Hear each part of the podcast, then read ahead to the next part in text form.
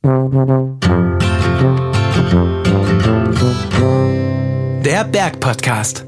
Hallo und willkommen zurück zu einer neuen Folge des Bergpodcasts. Schön, dass ihr mit dabei seid. Habt ihr schon mal eine Alpenüberquerung gemacht? Oder wart ihr auf einer anderen Route mehrere Tage am Stück in den Bergen unterwegs? Viele Bergbegeisterte lockt das, zu Recht. Bergnatur erleben, an die eigenen Grenzen gehen, das einfache Leben genießen. Es gibt so viele Gründe, warum mehrtägige Wanderungen so eine Faszination ausüben. Die Bergfreundinnen haben das Abenteuer gewagt und die Alpen überquert. Die Bergfreundinnen, das sind Katharina Kästler, Toni Schlosser und Anna Hatzeleck. Und die drei sind nicht einfach so losmarschiert. Sie haben sich ausführlich vorbereitet und dazu viele Expertinnen und Experten befragt. Für diese Folge hat uns Anna die wichtigsten Punkte zusammengefasst. Wie plane ich meine Route? Wie muss ich mich körperlich vorbereiten? Was muss in den Rucksack und wie packe ich den am besten? Welche alpinen Gefahren können mir auf dem Weg begegnen? Was tun bei Blasen, Knieschmerzen oder Muskelkater? Und natürlich, wie fühlt sich's an, wenn man es geschafft hat, wenn man nach vielen Tagen das Ziel erreicht? Das aller, aller tollste für mich an dieser Alpenüberquerung war, ich konnte mir selbst beim Wachsen zusehen. Und das auf ganz, ganz vielen unterschiedlichen Ebenen. Ich weiß, das klingt so kitschig und klischeemäßig. Klingt voll süß. Es ist wirklich so, ich habe jeden Tag mehr gewusst und auch so bewusst mehr gewusst und ich habe auch jeden Tag gemerkt, wie viel sicherer ich werde auf unterschiedlichen Gelände und wie ich bin, würde ich sagen, einfach über mich selbst hinausgewachsen in diesen neun Tagen oder über das hinausgewachsen, was ich dachte, wer ich bin. Und das ist so schön. Das ist so schön, dass man eigentlich nicht will, dass es endet, dass wir auch wieder beim Thema nicht mhm. aufhören können. Zu Fuß die Alpen zu überqueren, aus eigener Kraft. Was für ein großes Glück. Heutzutage. Denn früher vor den Zeiten des Selbstverwirklichungsalpinismus, da waren nur Handel, regulär oder heimlich, Flucht und Kriege Gründe für Gebirgsüberquerungen. Wer nicht drüber musste, hat's einfach gelassen. Aber nur, weil viele von uns sowas heute aus freien Stücken tun, ist die Unternehmung an sich nicht geschenkt. Je nachdem, in welcher Gangart, in welcher Jahreszeit und Höhenlage, wartet der Weg über den Alpenhauptkamm mit vielen Herausforderungen auf. Wir vom Bayern 2 Podcast Bergfreundinnen, Kadi Kästler, Toni Schlosser und ich, Anna Hatzeleck, wir haben uns diese Herausforderung mal ganz genau angeschaut. Aber nicht nur theoretisch, sondern natürlich, weil wir eben selbst die Alpen überqueren wollten. Das war der Plan. Dass wir glücklich und unversehrt zurückgekehrt sind, das wisst ihr jetzt quasi schon. Was im Vorfeld alles ablief, kommt jetzt. Wir haben uns nämlich Tipps, Tricks und Kniffe geholt von fünf Expertinnen und Experten zur Routenplanung und Organisation, zur körperlichen Vorbereitung und, naja, nennen wir es Instandhaltung unterwegs sowie zur nötigen Ausrüstung. Und das alles gilt natürlich nicht nur für Alpenüberquerungen, sondern für jede mehr- oder vieltägige Wanderung in den Bergen. Hallo, sofort erkannt. Ja. Als erstes habe ich mich mit Lisa Pütz getroffen. Sie ist Bergwanderführerin und im Büro einer Alpinschule ständig dabei, Touren zu planen, zu organisieren und, wenn es sein muss, umzudisponieren. Wenn ich mir eine eigene Route planen wollen würde, um die Alpen zu überqueren, womit fange ich denn da am besten an? Ich nehme mir eine Karte, schaue mir an, was, was interessiert mich. Ähm, nehme ich Gipfel mit, nehme ich keine Gipfel mit, also wirklich erstmal die komplette Tourenplanung. Also wo möchte ich hin?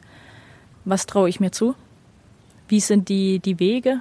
Wie sind die Beschaffenheiten? Ist es wirklich ein schwarzer Weg, wo ich vielleicht auch ein bisschen klettern oder kraxeln muss?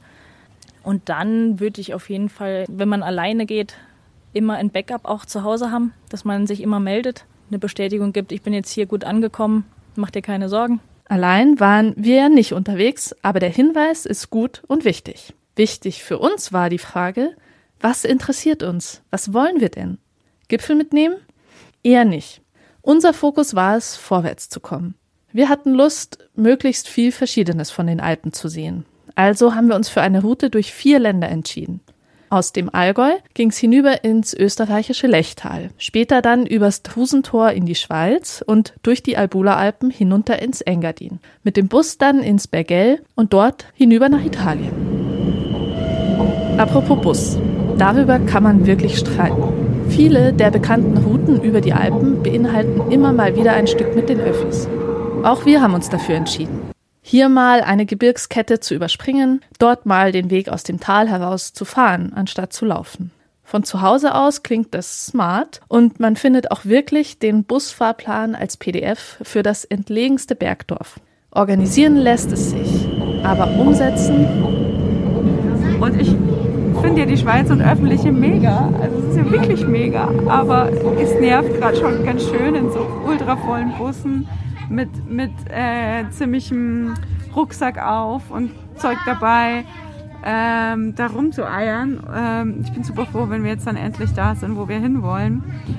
Aber erstmal zurück zur Planung. Wir wollen Zahlen haben. Wie viel darf auf den Buckel und welche Tagesetappen machen Sinn, wenn es viele am Stück sind? Man sagt immer, man soll an Gepäck jetzt nicht mehr als acht oder neun Kilo mitnehmen, weil das ist völlig ausreichend für Mehrtagestouren. Und von der Strecke ähm, kann man sagen, so zwischen 10, 15, 16 Kilometer und wirklich 1000 Höhenmeter im Aufstieg und vielleicht mal 12 bis 1500 im Abstieg. Es ist so eine Etappenzahl, die man wirklich an einem Tag machen kann. Ähm, sollte natürlich trotzdem auch ein bisschen trainieren davor, das Gehen mit Gepäck. Was ist so die häufigste Frage von Teilnehmenden? die dann sagen so, hey, Lisa, cool, jetzt machen wir diese Woche da zusammen. Aber eins muss ich noch wissen. Was packe ich? Mhm. Ähm, und das Thema ist, glaube ich, was viele so ein bisschen verunsichert, weil was, was brauche ich für eine sieben Tage Überquerung? Was war das Absurdeste, was du je in einem teilnehmenden Rucksack gesehen hast? Ein Bademantel. Jetzt sind wir versehentlich doch schon beim Packen gelandet. Dazu aber später. Mit unserer Route lagen wir dann bei 7000 Höhenmetern im Aufstieg, etwa 100 Kilometern Strecke und das verteilt auf neun Gehtage. Also ein gutes Stück unter Lisas Empfehlung. Das war mit Podcast-Produktion nebenher ganz gut zu schaffen. Privat würden wir im Rückblick alle die Busfahrten kicken und lieber ein bisschen mehr wandern. Ihr kennt es sicher alle. Irgendwann steht man an folgendem Punkt. Die Route ist gefunden, auf sinnvolle Tagesetappen verteilt und dann geht's an die Reservierung. Wie schlau ist es, davon auszugehen, dass alles nach Plan läuft? Weil zur Hochsaison im Juli oder August Lagerplätze zu bekommen, ist ja nicht immer ganz einfach. Was ist deine Erfahrung, wenn sich dann doch mal was verschiebt, weil man wegen eines Gewitters nicht so weit kommt, wie man wollte, an Tag zwei und dann sind aber noch Tag drei bis 17 ähm, gebucht? Also da ist es wirklich wichtig, dass man sich in der Tourenvorbereitung einfach auch ähm, Alternativen raussucht. Was ist, wenn es mir jetzt zum Beispiel schlecht geht? Muss ich vielleicht absteigen ins Tal? Wie komme ich von dem einen Tal vielleicht zum nächsten Tal? Ähm, da ist es wirklich wichtig, sich die Etappen, Routen genau anzuschauen. Wo ist der nächste Ort? Taxitransfer, Busmöglichkeiten. Planst du denn auch mit Puffertagen? Ja. Manchmal regnet es, es gewittert, man kommt nicht so weit, wie man möchte. Und wenn man wirklich ganz, ganz knapp kalkuliert, dann schafft man es nicht. Und wenn man Puffertage einfach einplant, dann hat man eine bessere Garantie, dass man auch die Alpenüberquerung durchziehen kann. Auf wie viele Tagesetappen einen Puffertag? Kannst du da was sagen? Nach sieben Tagen praktisch ein Puffertag. Also eine Woche gehen, ein Puffertag. Okay, aber angenommen, ich bin jetzt auf einer Etappe einer Alpenüberquerung, wo ich für zwei, drei Tage am Stück oder so nicht ins Tal müsste. Also was mache ich denn dann? Ich hatte es einmal, da war, war ich auch unterwegs und dann ging es mir gar nicht gut. Und dann habe ich auf einer Hütte übernachtet, habe beim Hüttenwirt halt nachgefragt, ob ich einfach noch eine Nacht länger da bleiben darf. Das ist natürlich eine Möglichkeit. Und wenn man jetzt wirklich absolut gar nicht mehr weiterkommt, weil es einem richtig schlecht geht und man ist hoch in den Bergen, dass man auch nicht mehr irgendwie absteigen kann, dann ist halt wirklich die letzte Möglichkeit die Bergrettung. Mhm. Aber man sollte mit einer guten Tourenplanung und einfach auf das Hören auf den Körper einfach schon vorher merken, okay, also vielleicht gönne ich mir jetzt einfach die Ruhe, also erst gar nicht so weit kommen lassen. Muss man auch erstmal lernen, finde ich, ähm, dass man einfach auch flexibel sein muss. Dass es manchmal nicht so läuft, wie man sich plant. Es ist auch okay, einfach woanders abzusteigen. Es ist ein kleines Abenteuer, was man sich dann selbst daraus noch macht. Spitzenstichwort. Bergrettung. Damit wir die nicht brauchen und weil es sowieso nie schadet, könnten wir mal wieder die alpinen Gefahren durchgehen. Also konkret die, die bei Wander-Alpenüberquerungen eine Rolle spielen. Genau, jetzt gerade in der Zeit ist ähm, das Thema Steinschlag auf jeden Fall nochmal auch sehr aktuell. durch den langen Winter und die plötzliche Erwärmung ist der Steinschlag im Moment schon relativ hoch. Stehe ich jetzt vielleicht gerade vor einem Geröllfeld, ähm, laufe ich unter irgendwelchen spitzen Felsformationen einfach vorbei und dann einfach schauen, dass man da möglichst schnell einfach passiert. Okay. Und dann noch ein Hochsommerthema Gewitter? Gewitter ist kein Prozess, der jetzt auf einmal schlagartig da ist, sondern man kann anhand von Wolkenformationen einfach schon erkennen, okay, das Wetter schlägt zu, es zieht sich immer mehr zusammen, das Aufbäumen von den Wolken sind schon mal Anzeichen dafür, dass man wirklich schauen sollte, dass man relativ schnell auf eine Hütte kommt, dass man Unterstand findet und das Gewitter einfach abwartet. Wenn es blöd läuft, ja, und es mich doch überrascht und äh, ganz ausgeschlossen ist, dass ich vernünftigerweise bald den nächsten Unterstand oder die nächste Hütte erreichen kann, wie verhalte ich mich? Weg von, von Gipfeln, von ausgesetzten Graten, einfach schauen, dass man wirklich absteigt, schnellstmöglich am besten. Rucksack einfach weg ähm, und in die Hocke. Also nicht auf den Boden legen, sondern wirklich in die Hocke. Beine zusammen. Meistens kann man auch sagen, dass das Gewitter, ein typisches Sommergewitter, innerhalb von 20 Minuten, 30 Minuten eigentlich durch ist. Rucksack weg heißt wie weit weg? Also drei Meter, mhm. weil alle metallischen Gegenstände einfach schauen, dass die wirklich möglichst weit weg liegen. Auch nochmal weg von Drahtseilen, ne? und sich auch nicht an Wänden anlehnen. Genau. Was ich jetzt zum Beispiel gerade gar nicht weiß, wenn ich nicht alleine bin, sondern wir zu mehreren sind, ist es besser, sich zu verteilen oder zusammen zu sein? Auf jeden Fall verteilen. Das ist auf jeden Fall die sicherere Variante. Und wenn der Blitz jetzt zum Beispiel irgendwo in den Boden einschlägt und der leitet zu einem, dass man, wenn man jetzt natürlich nebeneinander steht, leitet es von einem zum anderen. Und deswegen, wenn man da einfach einen Abstand zueinander hat, dann ist man da nicht so gefährdet. Mhm. Okay. Was haben wir noch an alpinen Gefahren? Im Frühsommer vielleicht noch Schneefelder? Genau, Schneefelder. Da auf jeden Fall sehr darauf achten, wie man quert. Man muss wirklich extrem konzentriert sein. Ähm, was hilfreich ist bei einer Querung, sind auf jeden Fall Stecken.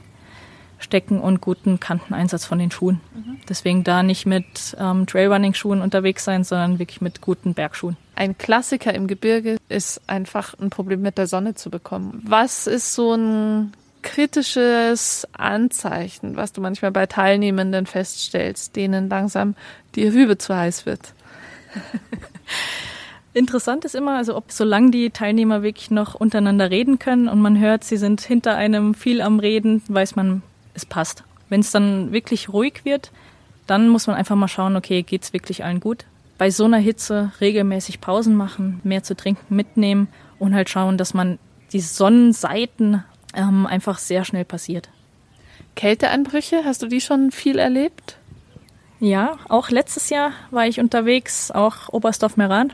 Am zweiten Tag Memminger Hütte hat es in der Nacht 20 Zentimeter Neuschnee gegeben. Das war im September. Aber mit 20 Zentimeter Neuschnee unverspurt, das war schon interessant, weil dann, dann musst du genau das Gelände lesen, musst bestenfalls das Gelände halt auch kennen. Es ist was komplett anderes. Und wenn du dann wirklich wenig Erfahrung hast, wird schnell auch gefährlich. Notfallequipment, also das GPS kommt mit. Genau, das habe ich als Backup auf dem Handy dann mit drauf, mhm. mit Kartenmaterial. Es schadet nicht. Also nicht nur verlassen auf die Karte. Dann Erste-Hilfe-Set, ganz wichtig, dass auch jeder Teilnehmer eins dabei hat. Mhm. Also der, der Wanderführer an sich, wenn man es jetzt geführt macht, der hat auch immer, aber persönliche Medikamente kann er natürlich nicht mitnehmen. Also jetzt auch nicht irgendwie ein großes für mehr Leute oder so? Würde ich nicht empfehlen. Also dann wirklich jeder sein eigenes kleines. Wenn man sich mal trennt, zum Beispiel von der Gruppe, wenn jetzt da nur eine Person was dabei hätte, ist es immer schlecht. Sonnenschutz, ganz wichtig, auch für die Lippen. Regenjacke, gegebenenfalls Regenhose, Handschuhe, Mütze, weil wie gesagt das Wetter extrem schnell umschlagen kann. Und Alpenüberquerung seit letztem Jahr, seit 2020. Das ist wahrscheinlich jetzt auch eher die Büro-Lisa, die Planungs-Lisa, die darauf jetzt gleich antwortet. Was hat sich verändert und was ist dein heißer Corona-Tipp? Genau, jetzt, jetzt aktuell ist es wirklich nochmal so, es ändert sich gefühlt jede Woche. Es ist gerade so schnelllebig, dass man wirklich sehr darauf achten muss, wie man plant, was man alles zusätzlich mittragen muss. Weil seit Corona braucht man jetzt auch einen eigenen Schlafsack, den man mitnimmt auf Tour, weil auf den Hütten keine Decken mehr zur Verfügung stehen und der Hüttenschlafsack dann einfach zu kalt wäre. Man braucht in Deutschland, in Österreich Selbsttests, die man mitführen muss, damit man auf den Hütten überhaupt übernachten darf. Okay, aber deine Bilanz ist jetzt nicht so ein, es ist eigentlich zu aufwendig, das kann man lassen und 2022 wieder solche Unternehmungen planen, sondern du sagst, geht schon. Letztes Jahr waren die Alpenüberquerungen so leer, weil viele wirklich, glaube ich, Respekt hatten, okay, was passiert, wie, wie läuft es ab auf den Hütten. Diese Unsicherheit, die ist dieses Jahr schon wieder ein bisschen geringer. Aber ich glaube, dadurch, dass die Kapazitäten auf den Hütten auch um ein Drittel reduziert wurden, ist das Ganze auf der Hütte natürlich auch viel, viel entspannter. Es sind generell dann weniger Leute unterwegs und deswegen, ich kann jedem nur sagen, macht's jetzt. Weil diese, die Ruhe, wirklich wie es letztes Jahr war, ich war einmal unterwegs und habe gedacht, bin ich hier überhaupt richtig? Weil weit und breit keine andere Gruppe, nichts unterwegs war. Mhm. Und es war super interessant. Und das war äh, Oberstdorf-Meran, mhm. was man immer so hört. Es ist so voll, was ich halt wirklich gar nicht bestätigen kann. Was ist dein Kniff, wie du eine etablierte Route so denkst oder so angehst, dass sie besonders und dass sie still und ruhig und gut wird? Ich glaube, das ist einfach generell die Grundeinstellung, mit der man an eine Tour geht. Und sonst als Tipp, ich meine, es gibt bestimmte Zeit, wann die meisten Leute einfach starten. Dann muss man entscheiden, okay, starte ich vielleicht direkt nach dem Frühstück, da ich alles schon gepackt habe, starte ich vor der großen Masse oder lasse ich es langsam angehen, weil ich weiß, ich bin eh schnell, dass ich halt später starte. Thema Geld. Hast du so einen pauschalen Tagesbetrag, wo du denkst, sollte man im Gepäck haben? Weil auf vielen Hütten gibt es keine Kartenzahlung. Genau, also da würde ich sagen, also die Hüttenübernachtungen sind natürlich auch preislich immer sehr unterschiedlich. Wenn man zu der Hüttenübernachtung, sage ich nochmal so 30 Euro, 30, 40 Euro Puffer am Tag hat, um dann vielleicht auch mittags irgendwo noch einzukehren, würde ich auf jeden Fall empfehlen. Also so um die 100 Euro am Tag, wenn man die Hüttenübernachtung dann vor Ort noch bezahlen möchte. Okay. Mhm. Was Bergwanderführerin Lisa Pütz zur gegenwärtigen Lage gesagt hat, war für uns nochmal ein klares Go. Wann, wenn nicht jetzt? Gesagt, getan, fast. Auf die Entscheidung, was man machen will, folgt immer die Frage, ob man es denn schafft. Dafür hat sich Toni Expertinnen hart geholt. Miriam Limmer, die ist Berg- und Skiführerin und zugleich Sportwissenschaftlerin an der Sporthochschule Köln. Und sie weiß genauestens Bescheid, wie der Realitätscheck in Sachen Fitness vor so einem Projekt am besten aussieht. Dass man sagt, okay, ich gehe jetzt schon mal eine Wanderung, ich fange erstmal langsam an, zum Beispiel mit einer vier- bis fünfstündigen Wanderung und dann mache ich vielleicht auch mal eine, die länger ist, also auch mal sechs, sieben Stunden und gucke, wie mein Körper darauf reagiert. Man merkt ja schon, wie man sich abends fühlt und ob man dann das Gefühl hat, okay, ich kann morgen nochmal die gleiche Belastung gehen oder ob man sich denkt, oh nee, ich brauche jetzt unbedingt einen Tag Pause. Und dass man das nicht nur einen Tag macht, sondern auch mal ein ganzes Wochenende, dass man sagt, okay, jetzt gehe ich mal zwei Tage hintereinander wandern. Also dass man sich da so schrittweise annähert. Und wenn man jetzt nicht alpennah wohnt, dann kann man das ja auch in den Mittelgebirgen machen. Also da muss man jetzt nicht unbedingt in den Alpen sein, da geht es wirklich um die körperliche Belastung.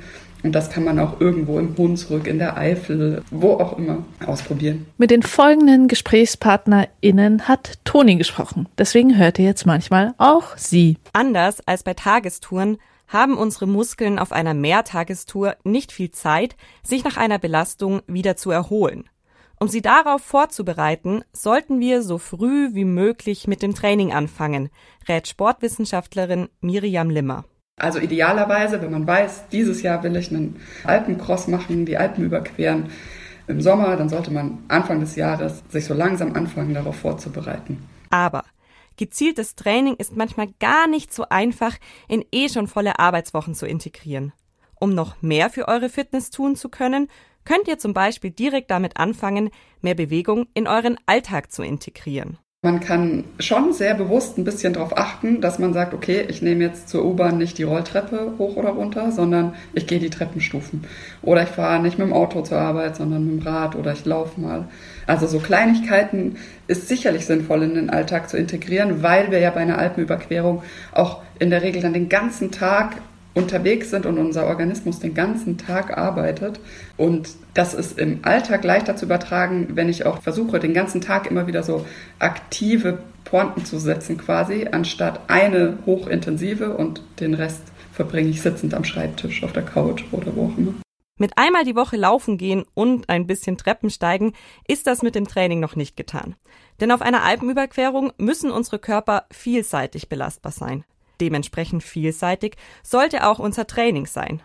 Um da einen guten Überblick zu haben, lohnt es sich auf jeden Fall, sich einen Trainingsplan aufzustellen. Und das könnt ihr auch gerne selbst ausprobieren. Wir sind ja jetzt nicht im Leistungssportbereich, wenn wir über eine Alpenüberquerung sprechen. Deswegen generell kann man schon davon ausgehen, dass jetzt in diesem Bereich, über den wir reden, eine Trainingsplanung bedeutet, das Ganze auch mal mit Köpfchen zu machen. Das heißt, das Ganze zu strukturieren, festzuhalten, um dann auch nachvollziehen zu können, okay, habe ich da überhaupt so typische trainingswissenschaftliche Prinzipien drin in meinem Trainingsplan, eben um so aus dem eigenen Sporttrott, sage ich jetzt mal, rauszukommen und da neue Reize zu setzen. Und das fällt einem viel, viel leichter, wenn man sich da mal einen Kalender ausdruckt und dann so ein bisschen plant und überlegt und dann einfach vielleicht auch sagt, okay, und in diesen zwei Wochen werde ich wandern gehen und in diesen zwei Wochen erhöhe ich mal mein Trainingsvolumen von einmal die Woche laufen auf zweimal die Woche laufen und dann bekommt man so eine Idee, okay, wie viel Zeit habe ich denn überhaupt noch? Wie viel Möglichkeit habe ich meinem Körper noch zu geben, dass er sich anpasst an die Belastung und wie oft muss ich da jetzt Wechsel einbauen. Also es geht ganz viel um eine Strukturierung. Nur, was genau lohnt es sich denn für eine Alpenüberquerung zu trainieren? Grundlagenausdauer heißt das entscheidende Zauberwort. Die Grundlagenausdauer, die können wir nicht nur über die eigentliche Sportart trainieren, also nicht nur über das Wandern selbst, das ist natürlich das Spezifischste, das sollten wir auch machen, aber das kann man in den Alltag ja häufig nicht so gut integrieren und in den Alltag kann man aber andere Ausdauertrainingsmöglichkeiten integrieren, wie Fahrradfahren, Schwimmen gehen, Laufen und das trainiert die Grundlagenausdauer, also Herz-Kreislauf-System, ähnlich gut und damit sollte man auf jeden Fall auch anfangen. Wie oft und wie intensiv wir unsere eigene Ausdauer trainieren sollten, kann man pauschal nicht sagen. Das hängt natürlich stark vom eigenen Ausgangsniveau ab. Menschen, die regelmäßig Ausdauersport machen, müssen in ihrem Training andere Reize setzen als Menschen, die selten Ausdauersport machen. Und wie man diese Reize gestaltet, also zum Beispiel mit welchem Puls man trainieren sollte, ist auch von Person zu Person unterschiedlich, erklärt Miriam Limmer. Ja, das ist eine Wissenschaft für sich und auch eine Philosophie für sich, welche Trainingsmethode jetzt die richtige ist. Generell unterscheidet man eher die Methoden, wo man bei eher niedrigen Intensitäten lange Belastungsdauern hat, was auf den ersten Blick auf jeden Fall das ist, was sich am leichtesten auf das Wandern übertragen lässt, weil wir ja da auch eher lange unterwegs sind, aber jetzt nicht unbedingt bei einem Puls von 190, sondern eher bei niedrigeren Intensitäten. Es gibt aber auch Strömungen, ähm, die sagen, dass man über zum Beispiel so ein High-Intensity-Training, also wo man wie so Sprintintervalle mit einbaut in sein Laufen, auch die aerobe Ausdauerleistungsfähigkeit gut verbessern kann. Das muss man ein bisschen für sich rausfinden, ist meine Meinung. Also man muss so ein bisschen rausfinden, wo springt der Körper am besten drauf an und es ist auch immer gut zu variieren. Also nicht nur seinen eigenen Stiefel immer wieder durchzumachen, weil dann passt sich der Körper an diese Belastung irgendwann mal an. Aber wenn da keine Variation ist oder auch mal ein bisschen eine Steigerung und dann auch wieder eine Pausenphase, dann wird man auf einem Niveau stagnieren irgendwann und hat dann keine Verbesserung mehr, die man bemerkt. Nur die Ausdauer ist echt nicht alles um Tag für Tag den Pass hinauf und wieder runterzukommen, den Rucksack einigermaßen erhobenen Hauptes zu tragen und am Ende eines langen Tages auch ins Hochbett kraxeln zu können, dafür braucht's noch was. Kraft. Das lässt sich halt auch super mit einfachen Übungen, ohne dass man Geräte nutzt, umsetzen. Also zum Beispiel Treppensteigen.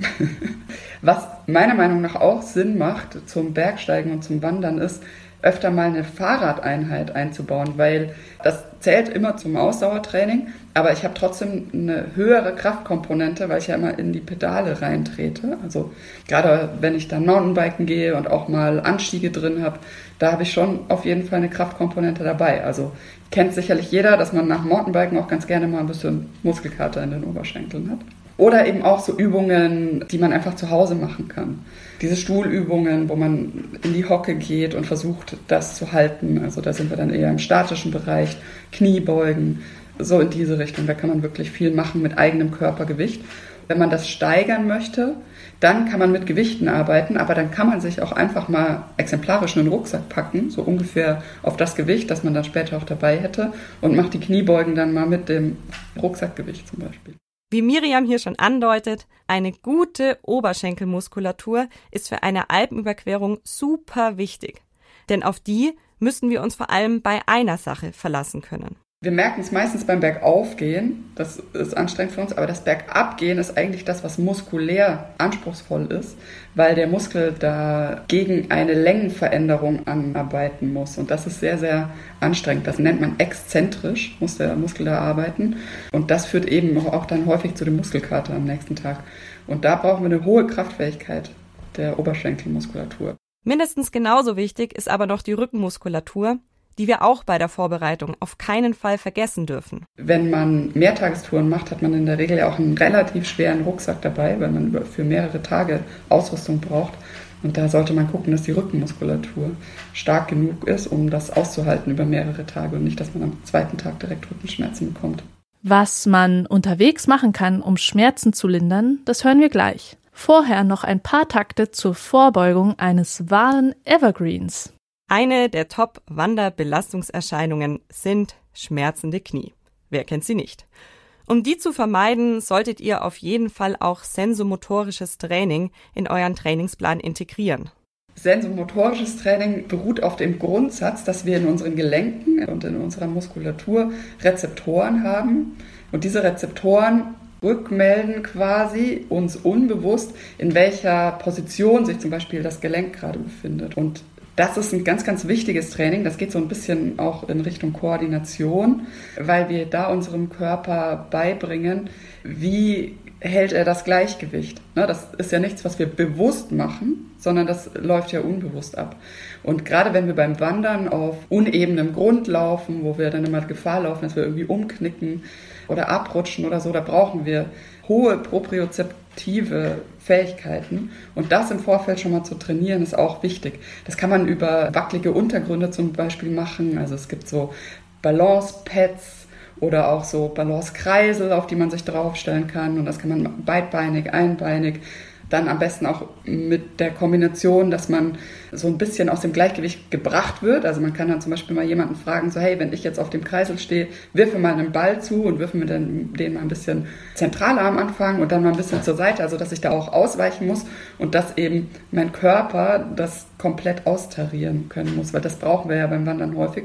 Da haben wir dann auch noch den Rucksack, der schwer ist und uns so ein bisschen aus dem Gleichgewicht bringt. Also da ist wichtig, einfach zur Verletzungsprophylaxe, dass wir da ein bisschen was machen vorher. An dieser Stelle sei aber nochmal betont, auch Krafttraining ist bei Knieproblemen super wichtig. Und das hat einen ganz einfachen anatomischen Grund, erklärt Miriam. Wenn ich bergab gehe und nicht mehr die Kraft habe, dann habe ich immer so diesen Impact. Und das ist natürlich für die passiven Strukturen, also zum Beispiel für die Gelenkstrukturen, ist das die Hölle. Daher kommen die Schmerzen. Wenn ich das aber muskulär möglichst lange abfangen kann, dann kommen die Schmerzen auch später. Also, Training ist super, das wissen wir eh. Und es ist wichtig, dabei an den ganzen Körper zu denken. Einfach, weil bei einer Alpenüberquerung, wie bei jeder Mehrtagestour auch, der ganze Körper den ganzen Tag beansprucht wird. Aber kurz vor knapp gilt es dann, die Füße stillzuhalten. Die Woche davor eher ruhig, sowohl was das Physiologische angeht, aber eben auch für den Kopf, dass ich dann nicht vielleicht aus einer 80-Stunden-Woche mich in den Zug setze und dann am nächsten Tag geht's los, sondern dass ich dem Körper die Möglichkeit gebe, mich auf diese lange Belastung, die da bevorsteht, auch ein bisschen vorzubereiten und ich quasi mit einem optimalen Ausgangsniveau, einem sehr erholten Ausgangsniveau, das starte. Ihr merkt schon, es gibt im Training vieles zu beachten. Aber mit Übungen und Aktivitäten ist es noch nicht abgefrühstückt. Nein, nein. Schon die Vorbereitung kann man mit einem Auge auf die Ernährung positiv unterstützen. Da gilt es vor allem, Zeitpunkt und Art der Mahlzeiten bewusst zu wählen. Was wir brauchen, wenn wir die besagte Ausdauer im Fokus haben und was, wenn wir Muskeln aufbauen wollen. Und wann das Ganze, das ist hier vielleicht ein bisschen zu viel. Hört euch doch im Bergfreundinnen-Podcast unsere Folge So trainierst du auf eine Mehrtagestour an. Da erfahrt ihr, wie genau das Nährstofftrio aus Kohlenhydraten, Eiweiß und Fetten uns fit macht für große Unternehmungen und was genau davon die mentale Stärke positiv beeinflusst. Los geht's! Ich habe heute früh nochmal final meinen Rucksack gewogen und er hat nicht das angezeigt, was er anzeigen sollte. Er hat nämlich 11 Kilo angezeigt. Ja, auch das kennt ihr sicher alle. Am Ende ist der gepackte Rucksack halt dann doch so schwer wie die Summe aller Einzelteile. Aber zumindest in Bezug darauf, wie man die dann in den Rucksack packt, hatten wir echt gute Beratung. Bergführerin Julia von der Linden hatte vorher Tipps für uns. Wenn ich dann meinen Rucksack packe, dann schaue ich, dass die schweren Sachen eher nah am Rücken und tendenziell auch eher weiter unten sind. Ähm, Im Gegensatz zu Dingen, die schnell griffbereit sein sollten, sowas wie Riegel oder Erste Hilfe oder auch die Regenjacke oder so, die kommen eher oben rein, zum Teil auch, also die Riegel zum Beispiel, in die Deckeltasche. Dann muss ich dann nicht rumwühlen in meinem Rucksack, sondern kann die einfach mit letztlich einem Handgriff ähm, mir rausholen, wenn ich da Hunger habe oder wenn wir schneller Pause machen. Außen an den Rucksack kommt bei mir grundsätzlich mal nichts, abgesehen von natürlich sowas wie dem Pickel oder den Stöcken ähm, oder irgendwas, was trocknen muss. Also wenn jetzt, wenn ich jetzt ein T-Shirt ausgewaschen habe oder so und das über die nächste Etappe trocknen soll, dann kann man das schon hinhängen. Mit dem Bedürfnis, Sachen zu trocknen, ging es bei uns direkt in den ersten fünf Minuten los. Wir sind nämlich im strömenden Regen von der Alpe Eschbach zur Rappenseehütte im Allgäu aufgestiegen. Und da, da hat sich direkt ein anderer Tipp von der Julia prompt bezahlt gemacht, den ich persönlich, ehrlich gesagt, immer etwas belächelt hatte. Einen Schirm nehme ich gerade bei Alpenüberquerungen oder so durchaus mit oder wenn es um Hüttenzustiege geht, wo ich einfach meine Hände frei habe, wo ich die nicht brauche zur Fortbewegung, weil nichts zum Klettern ist oder so, weil der Schirm, der schützt mich halt schon mal von oben oder gegen die Nässe von oben. Ähm, ebenso meinen Rucksack und das Einzige, was dann vielleicht ein bisschen nass wird, sind die, die Schuhe und die Hosenbeine. Da kann ich ja Regenhose anziehen. Aber bei solchen Unternehmungen, da habe ich schon immer einen Schirm dabei. Der sollte halt möglichst klein, kompakt und leicht sein. Beim Thema Feuchtigkeit bzw. Nässe gibt es meiner Meinung nach nicht die ultimative Jacke. Irgendwann geht es durch alle durch. Außerdem, wenn man sich bewegt, dann kommt ja von innen auch ein bisschen Feuchtigkeit, weil man ja dann doch irgendwann einmal ein bisschen schwitzt. Ich denke, da muss jeder das nehmen, was ihm oder ihr am angenehmsten ist. Da gibt es ja unzählige Modelle und und Marken auf dem Markt. Also da kann man dann schon das nehmen, was einem gut gefällt und einem gut taugt. Und dann gleich noch einer, nämlich in Bezug auf die Rucksackgröße. Wir drei, wir haben halt die Rucksäcke genommen, die wir nun mal hatten. Einen 28 plus 5 Liter Rucksack, einen mit 42 Litern und einen mit 44 Litern Volumen. Aber manchmal ist so eine geplante Tour ja der Anlass, sich einen auszuleihen oder auch mal einen neuen zu kaufen. Und David, Julia? Die Rucksackgröße versuche ich persönlich immer möglichst klein zu halten, weil ich beobachtet habe, und zwar nicht nur bei mir, dass je größer der Rucksack ist, desto mehr wird reingestopft. Und wenn der Rucksack aber sehr groß ist und nicht anständig aufgefüllt sozusagen, dann sitzt er auch nicht anständig. Dementsprechend ja eher das kleinere Modell oder die kleinere Größe wählen. Das Problem bei der Sache ist natürlich, wenn ich meinen Rucksack kompakt halte und den dann natürlich recht gestopft, gepackt habe, dann wird es schwierig, an die Sachen zu kommen, die so ein bisschen weiter unten sind, weil ich ja dann alles auspacken muss. Ich arbeite zum Teil, also zumindest was so ganz kleine Sachen angeht, mit so kleinen Packsäcken, damit nicht jedes einzelne Kleinteil irgendwo im Rucksack umeinander fliegt. Ähm, es gibt auch Hersteller, die machen so einen, einen rundum Reißverschluss am Rückenteil, sodass man auch an die äh, Sachen kommt oder an die Dinge kommt, die näher am Rücken sind oder weiter unten sind. Ist sehr, sehr praktisch, wiegt allerdings natürlich dann auch wieder was. Das denke ich, muss jeder für sich selber entscheiden, was einem da wichtiger ist. Das möglichst reduzierte Gewicht oder der komfortable Zugang, um an Dinge, die weiter unten liegen, hinzukommen. So, Vorbereitung erledigt, Rucksack gepackt um sich auch am fünften Tag noch imstande zu fühlen, morgens den Rucksack zu schultern und erst abends wieder irgendwo hinzustellen, da hilft es natürlich, unterwegs ein paar Dinge auf dem Schirm zu haben. Number one, ihr werdet es euch schon denken, ist trinken, trinken, trinken. Und zwar Wasser. Mirjam Limmer erklärt, warum. Also in der Höhe verliert man wirklich viel Flüssigkeit. Wir wandern den ganzen Tag, das heißt, wir schwitzen, vielleicht haben wir noch eine hohe Sonneneinstrahlung und in der Höhe ist die Luft trockener als auf normal Null und kälter. Das heißt, die Einatemluft, die muss angefeuchtet werden, die kommt ja nicht so trocken in unserer Lunge an, das wäre fatal. Das heißt, auch da verbrauchen wir Flüssigkeit. Also wir haben einen sehr viel höheren Flüssigkeitsbedarf in der Höhe und beim Wandern, als wir das so aus unserem Alltag kennen. Und damit wir alle genug trinken und trotzdem unterwegs nicht so viel schleppen müssen, empfiehlt Miriam die Kameltechnik. Ja, man muss immer überlegen beim Wandern und Bergsteigen, was ist praktikabel. Also es ist ja selten praktikabel, vier Liter Wasser mitzutragen, sondern man wendet schon häufig die Kameltechnik an. Morgens auf jeden Fall viel trinken, über den Tag was dabei haben und das dann auch wirklich trinken, sodass man da nicht auch nur annähernd in so eine Dehydration irgendwie reinkommt. Und abends wird man aber auch wieder mehr trinken. Also es ist schon eher so eingeklammert, morgens und abends viel trinken. Und dann abends, je nachdem, wo man unterwegs ist, sich auch wirklich irgendwie ein Liter oder eineinhalb Apfelschorle Wasser, wie auch immer, auf der Hütte gönnen, auch wenn das vielleicht teurer ist, und sich hinsetzen und das, das auf jeden Fall trinken. Aber Getränk ist nicht gleich Getränk. Das wissen alle, die morgens schon mal einen kleinen Schädel auf hatten oder die, die immer mal wieder zur isotonischen Sportlimo greifen. Überhaupt. Isotonisch, Elektrolyte und die Wunderkräfte des alkoholfreien Biers sind am Berg viel besprochene Sachen. Was es genau damit auf sich hat, auch das könnt ihr bei uns nachhören. Eins sei aber hier gesagt und es tut uns auch wirklich leid. Alkohol ist und bleibt eine schlechte Idee. Abends auf der Hütte auch, aber unterwegs sowieso. Alice Angermann, Tiroler Diätologin und Ernährungsberaterin vieler Profis, hat uns genau erklärt, warum. Der Alkohol, der nämlich vor allen Dingen auch die Regeneration verlängert und auch für die mentale Stärke am Berg ziemlich gefährlich ist, also dass die Konzentrationsfähigkeit dadurch beeinträchtigt wird. In der Hütte kann man sehr wohl einmal am Abend ein Bier trinken, auch mit Alkohol, aber man muss einfach wissen, dass das wirklich auch auf die Regeneration einen Einfluss nimmt. Ob wir es geschafft haben, auch abends zu verzichten? Hm, das steht irgendwie gar nicht in meinem Skript. Was die Ernährung anbelangt, ist Verzicht allerdings echt nicht das Motto einer Alpenüberquerung. Man kann davon ausgehen, dass man, wenn man so ein Tagestour macht, dass man manchmal bis zu 4000 Kalorien benötigt. Das heißt fast doppelt so viel, wie man bräuchte, wie wenn man jetzt keine Bewegung hat. Tagestour berechnet man jetzt mit zwei, drei Stunden am Vormittag, zwei, drei Stunden am Nachmittag.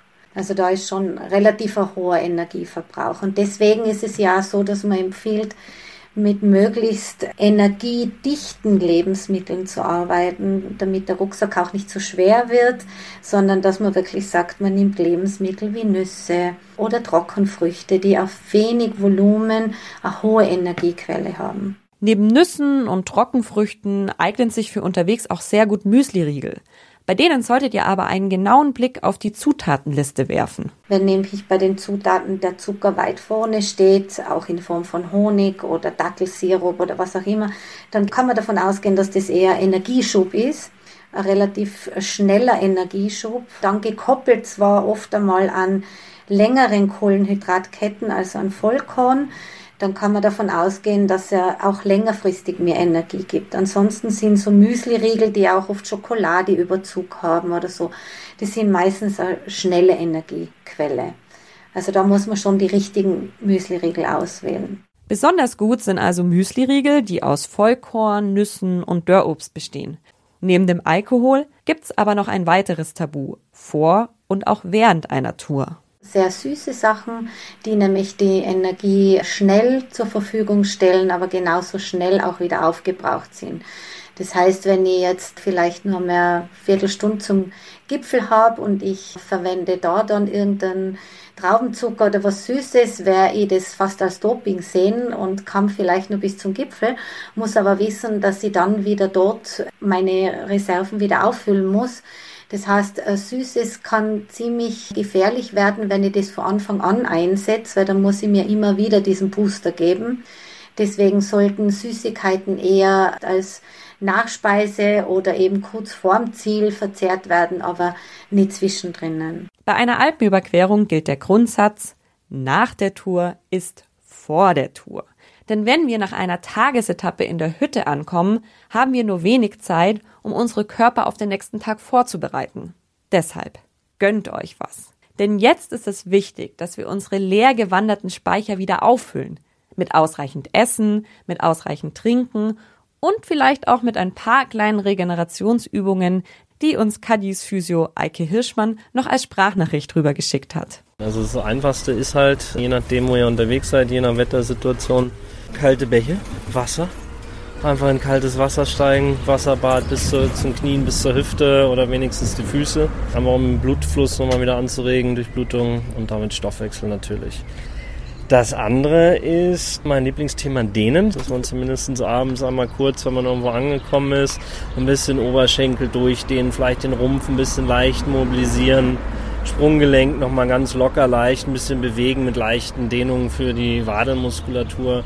Dehnung einfach, ja, so eine gute Minute, anderthalb Minuten einfach leicht locker halten. Es schon eine Dehnung kommt, aber wir vor allen Dingen einfach die ähm, Durchblutung anregen. Ja? Nicht unbedingt so, so einen richtig heftigen Stretch, das braucht es definitiv nicht.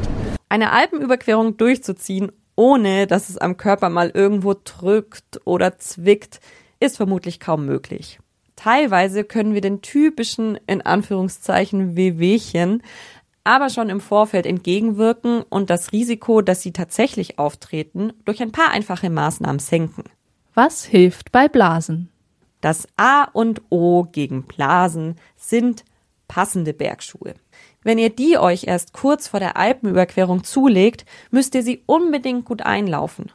Zusätzlich hat Miriam Limmer noch einen kleinen Tipp. Immer die gleichen Socken anlassen, auch wenn es ein bisschen eklig ist, aber das hilft auch ganz, ganz viel. Oder zumindest nur irgendwie alle paar Tage mal wechseln. Und falls es dann doch zu kleinen Blasen kommt, ist es natürlich immer gut, wenn ihr in eurer Reiseapotheke ein paar Blasenpflaster habt. Was hilft beim Muskelkater? Ja, Muskelkater ist ätzend. Auch ich bin schon super oft aufgewacht und dachte mir, heiliges Patronenrohr, wie soll ich heute nur einen Schritt aus meinem Bett machen? Und so richtig vermeiden können wir den Muskelkater bei einer so langen Tour vermutlich nicht, weiß Miriam. Der Muskelkater, dem kann man natürlich über Training so ein bisschen entgegenwirken, aber man wird das selten hinbekommen, dass man diese langen Belastungen über so lange Zeit simuliert quasi im Training. Da ist es aber so, ein Muskelkater ist nichts Schlimmes. Wenn man dann am nächsten Morgen wieder losgeht, das kennen wir alle, oder? Dann die ersten 15 Minuten denkt man sich, oh mein Gott, wie soll ich den Tag überleben? Mir tun die Beine weh. Und dann so nach 20 Minuten oder spätestens 30, da hat man sich meistens eingelaufen. Also dann ist der Organismus schon wieder an die Belastung so ein bisschen angepasst und dann tut es auch nicht mehr so weh. Sollten euch also trotz Regenerationsübungen am Abend am Morgen die Beine schmerzen, heißt die Lösung ganz einfach Augen zu und durch. Was hilft bei Rückenschmerzen? Bei einer Alpenüberquerung hat man einfach eine Menge Zeug dabei. Und dementsprechend schwer ist auch der Rucksack, den wir tragen müssen. Damit wir nicht schon nach dem ersten Tag von Rückenschmerzen gequält werden, sollten wir im Vorfeld zwei Dinge beachten. Das eine ist wirklich vorher auch mit einer starken trainierten Rückenmuskulatur hinzugehen. Das zweite ist aber auch wirklich, sich die Zeit nehmen, den Rucksack richtig anzupassen. Und am besten nicht auf der Tour, sondern auch schon vorher.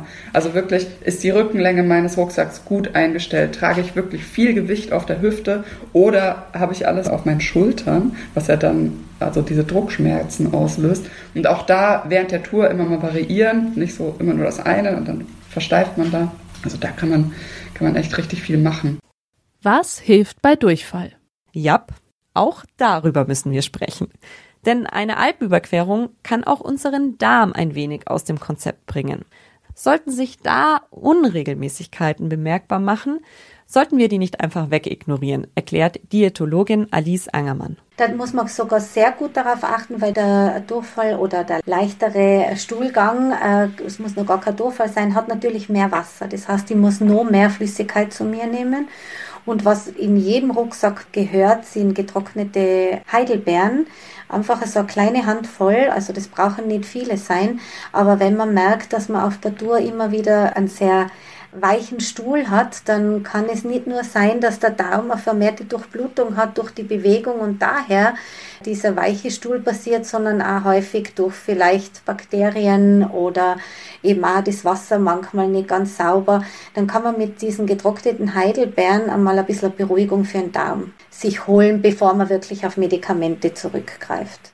Und mit dem schönen Thema Verdauung geht diese Podcast-Folge zu Ende. Wir haben über die planerische und die körperliche Vorbereitung gesprochen, darüber, für welche Gefahren wir uns wappnen sollten und wie wir unterwegs gut für uns sorgen.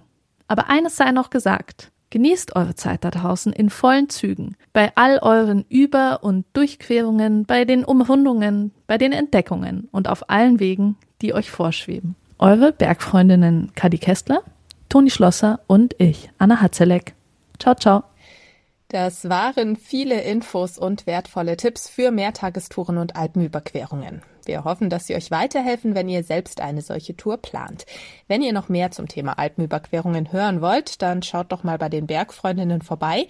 Sie teilen in ihrem Podcast nicht nur ihre Tipps zur Vorbereitung mit euch, sondern nehmen euch auch hautnah mit auf ihre Tour.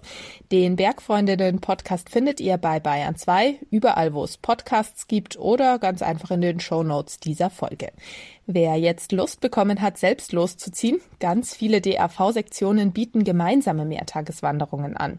Wenn ihr gerne in einer netten Gruppe unterwegs seid, fragt doch mal an. Und für alle, die lieber auf eigene Faust losziehen, haben wir in den Shownotes ein paar Tipps für Alpenüberquerungen, Fernwanderwege und Mehrtagestouren verlinkt.